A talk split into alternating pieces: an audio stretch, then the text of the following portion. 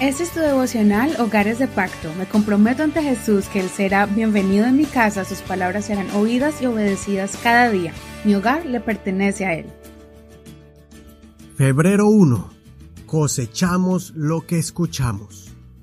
Marcos 4, 21.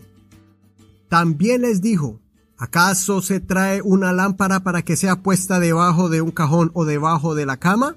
¿No es para que sea puesta sobre el candelero? Porque no hay nada oculto que no haya de ser manifestado, ni nada escondido, sino para que salga en claro. Si alguno tiene oídos para oír, oiga. Les dijo también, consideren lo que oyen.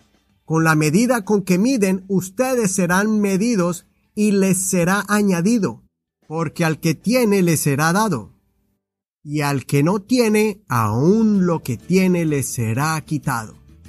También decía, así es el reino de Dios, como cuando un hombre echa semilla en la tierra.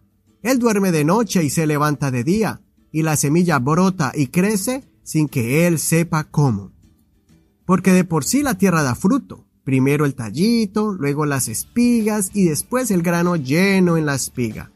Y cuando el fruto se ha producido, enseguida él mete la hoz porque la ciega ha llegado.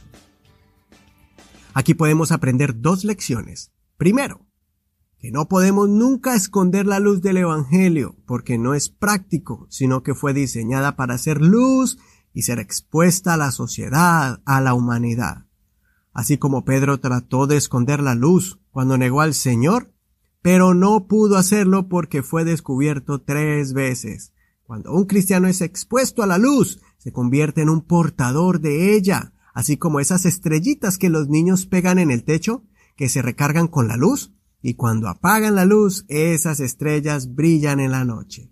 No nos podemos esconder. La segunda lección es que debemos tener mucho cuidado con las cosas que escuchamos. ¿Has escuchado ese dicho que dice, mira con quién andas y te diré quién eres?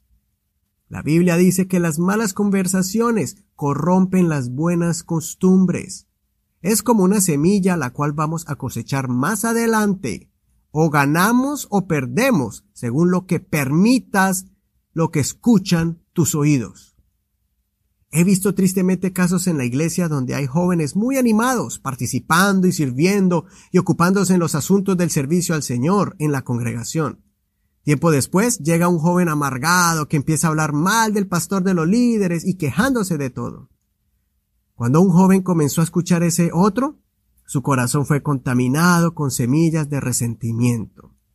Al final esos jóvenes dejaron de servir al Señor y se desanimaron y al final se alejaron del camino de Dios y todo comenzó porque escucharon a la persona equivocada.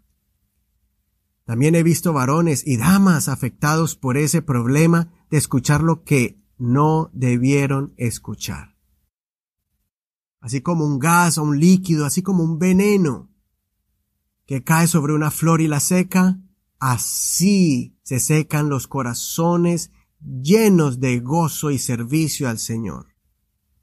Ese efecto negativo es peligroso. Por eso la Biblia dice que la fe viene por oír la palabra de Dios, por oír la palabra de Dios.